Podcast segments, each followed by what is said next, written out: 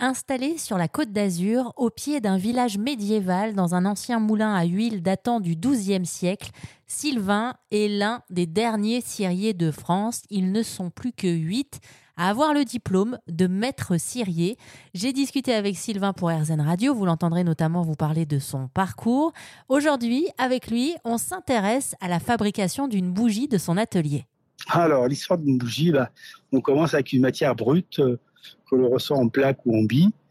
Euh, on la fait fondre et on, fait ses propres mélanges, puisque le propre d'un maître cirier, c'est d'avoir ces mélanges qui sont transmis de, de, maître à élève, de façon à avoir une combustion parfaite, sans, sans fumée, avec un, rendu de parfum optimum.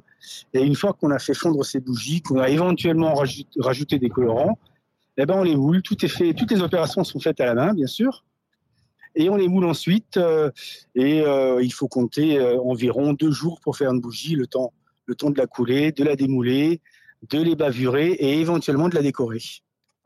alors vous choisissez les, les, senteurs de vos bougies comment? Parce qu'il y en a certaines qui sont particulièrement originales et en même temps vos bougies elles restent particulièrement authentiques aussi. Exactement, elles sont authentiques parce qu'elles sont faites à la main, tout simplement. Hein. Toutes les opérations sont réalisées à la main, de, A à Z. Quant au choix des parfums, bah, le choix des parfums est, fait en fonction des, envies, en fonction des, voyages, des découvertes que l'on fait et en fonction de, l'échange que j'ai très régulièrement avec le parfumeur, puisque là aussi, on travaille de père en fils. Donc le père travaille avec le père et moi, le fils, je travaille avec le fils. Donc on a une vraie complicité dans l'échange cette famille avec laquelle vous travaillez, vous pouvez nous en dire plus? Ah, Alors, je peux, je peux pas vous en dire beaucoup plus, ah. si ce n'est que c'était un petit parfumeur qui avait démarré il y a un petit moment aujourd'hui, et qui maintenant est, un, est devenu un très grand parfumeur qui, normalement, ne travaille plus avec, avec des petits clients comme moi, mais dans la mesure où c'est une histoire de famille, eh bien, on continue à travailler ensemble, on continue à échanger, et ça change vraiment la façon de voir les choses. Mais du coup, en fait, c'est vraiment cette histoire que vous réalisez conjointement. Eux qui ont décidé de continuer à œuvrer un peu dans l'ombre. et, vous, Vous, tenez vraiment donc à travailler en famille. Ah, c'est très important. Les, les, tous les fournisseurs ou les clients euh, qui, qui, font partie du Cirier, ben, ces gens-là sont rencontrés physiquement chaque année pour refaire un peu le point. Euh, le côté humain, est, pour moi, c'est primordial aujourd'hui.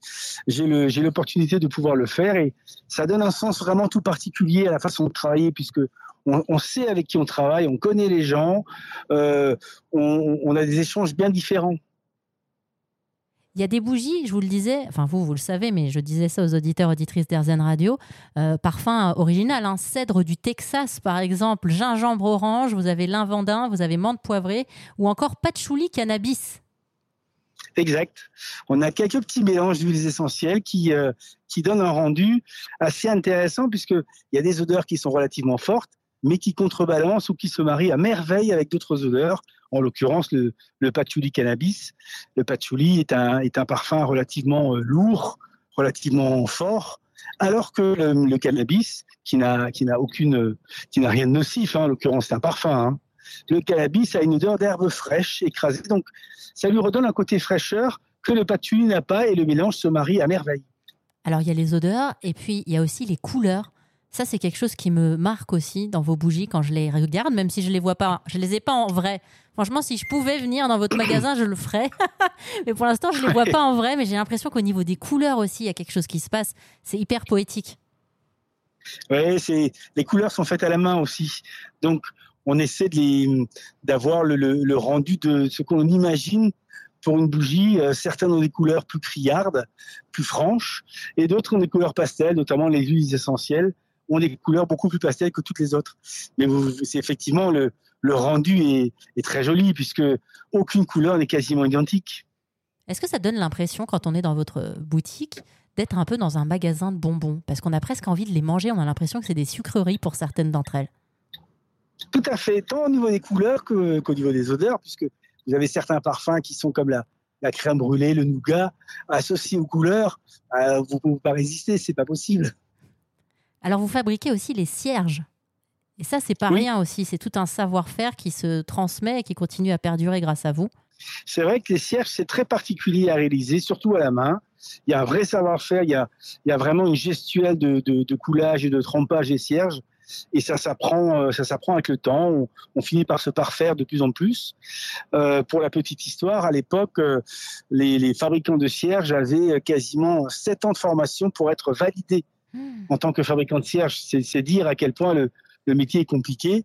Et c'est vrai que c'est pas très simple parce qu'il faut savoir tresser les mèches, il faut savoir les tremper avec une vitesse et une régularité, il faut savoir euh, les couper ensuite et faire les culots. C'est un vrai savoir-faire, le, la fabrication de, de cierges, mais entièrement à la main, attention.